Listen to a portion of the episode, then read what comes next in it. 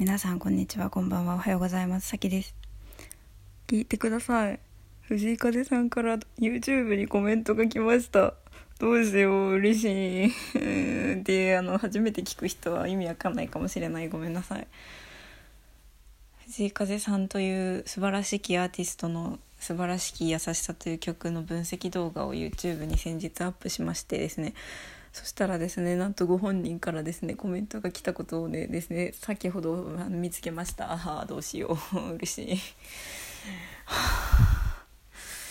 嬉しい。嬉しい嬉しい嬉しい嬉しい嬉しい嬉しい嬉しい嬉しい嬉しい。なんかえーと16分あるんですけどもしかして私を16分見てくれたのだろうか。嬉しすぎる。よかった。頑張って。いやだけどそうだね。なんかこれからですね。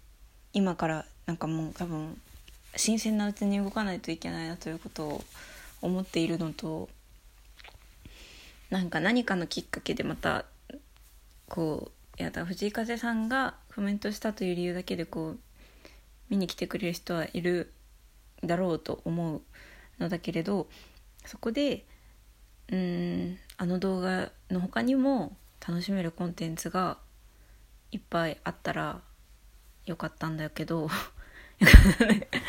ねそれがどうかわからないんだけどアナリティクス見てみるか。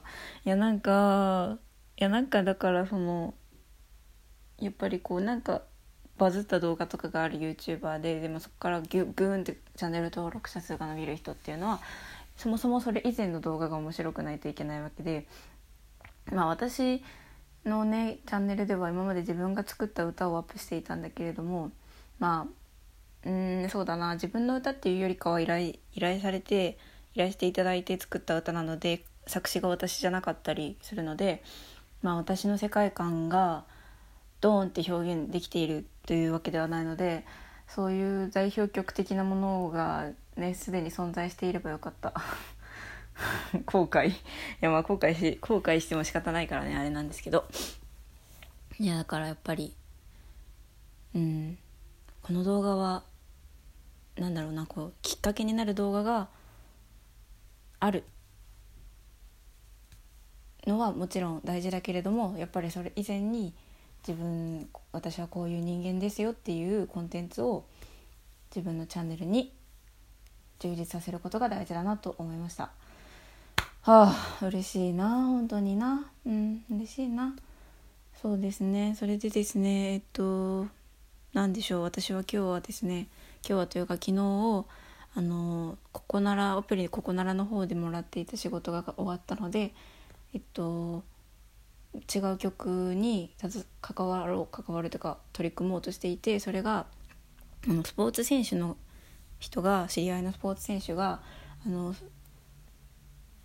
その本番前にこれ聴いてますっていう感じの本番前とか練習中とかに聴く曲みたいなっていうオーダーをもらっていてで私はその彼女彼女女の人なんですけど緊張して本番あんまりパフォーマンスがうまくいかないことがあるってことなのでちょっとその科学とか心理学とかスポーツ心理学とかそういう観点からそういうことを勉強してなんか科学的に緊張を和らげる方法みたいなのを歌にしようと思っててそれで久しぶりにあのメンタリスト DAIGO のあのニコニコ会員に復帰してそういう動画を見たりあとオーディブル入れて超メンタリスト DAIGO の超集中力を、えー、2, 2倍速で聞きながら散歩したりですね。なんかいろいろとなんか意識向上するかなみたいな日一日を送ってですねとてもいい日だったんです。どうでもいいよねごめん。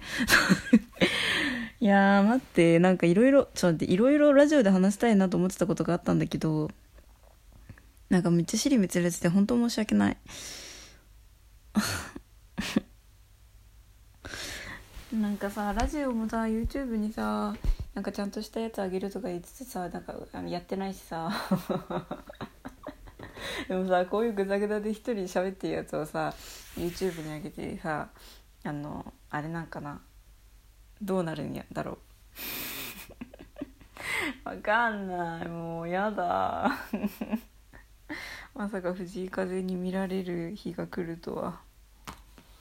まあ藤井風関連のラジオをね全部上げておいてもよかったのかもしれないけどあんまりいやいやそう今日ねなんかある人がそのっぱりこのいくら売れるコンテンツを作ったところでそこにその売り上げ以上にこう時間とか労力とかそういうのがかかっているんだとしたらそれは良くなくてだからそのコストパフォーマンス作り手側のコストパフォーマンスをのシステムを考えていかないといけないと。で例えばキングコングの西野さんはあの Voicy っていうあのラジオアプリで毎朝ラジオを投稿しているんですねでそれをあの何の加工も編集もせずにただサムネだけをつけて YouTube に投稿しているんですね。でそういうふうにその西野さんは YouTube には何の労力もかけないとそれをモットーにしていてでなんでそれが実現するかというと西野さんの話術があるから。でその話術があるから企画も編集もいらないと。そういうことでえっと対して私はこのラジオ例えば私がラジオを YouTube にそのまま上げてややってみればいいのかな？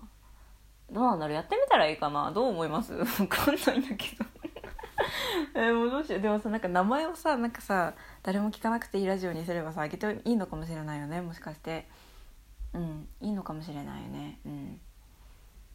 で要するに何が言いたかったかというとその西野さんは話術があるから企画と編集がいらない。でも私はなんか話術があるのか内容があるのかよくわからないから なんか動けないみたいな。であの作った動画に関してはあの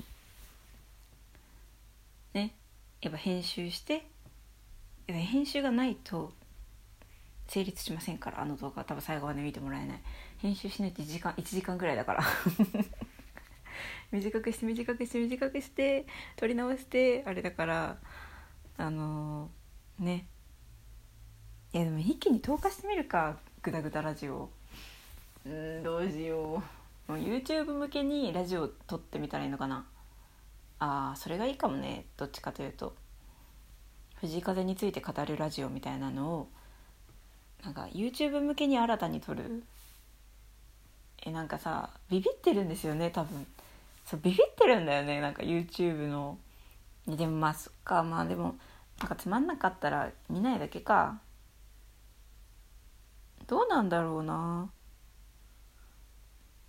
いやちょとりあえずでもラジオをやっていかないと。なんかねそういうその労力のかからないえーと、コンテンツ労力がかからないコンテンツを発信しなしないといけないんだけど労力がかからないからといって需要が全くないなら意味がないからうーん。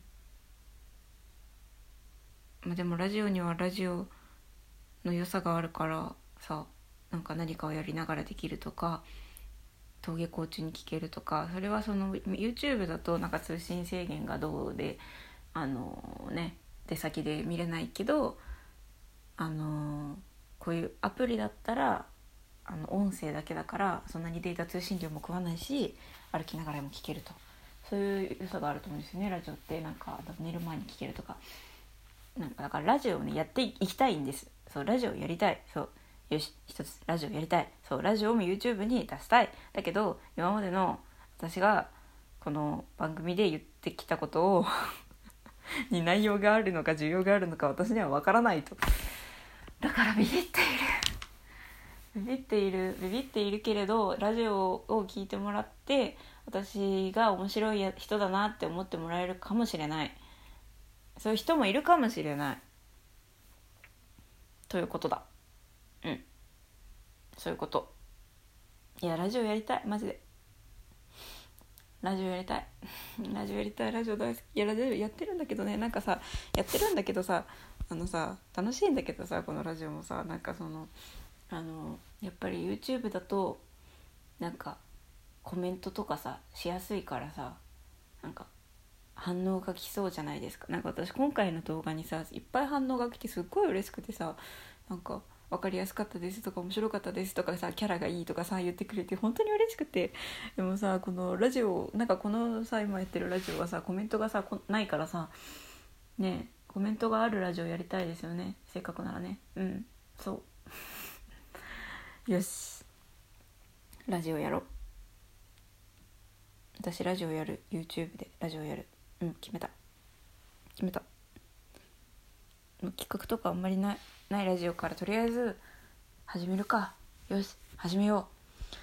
始めます。YouTube ラジオを始めます。そして YouTube ラジオでこの誰も聞かなくていいラジオこの、えっと、ポッドキャスト版の宣伝をしてします。はい。そうすることにする。はい決めた。よし。じゃあ私は録音する。いつもありがとう聞いてくれる人ありがとうみんな。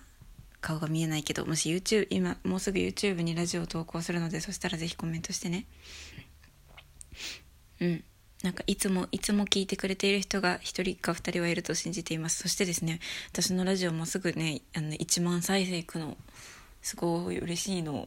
1万再生。嬉しいの。今9.99900なんか 9.9K としか出ないからねわかんないんだけど。もうすぐ私のラジオは1万再生いきます。ありがとうございます。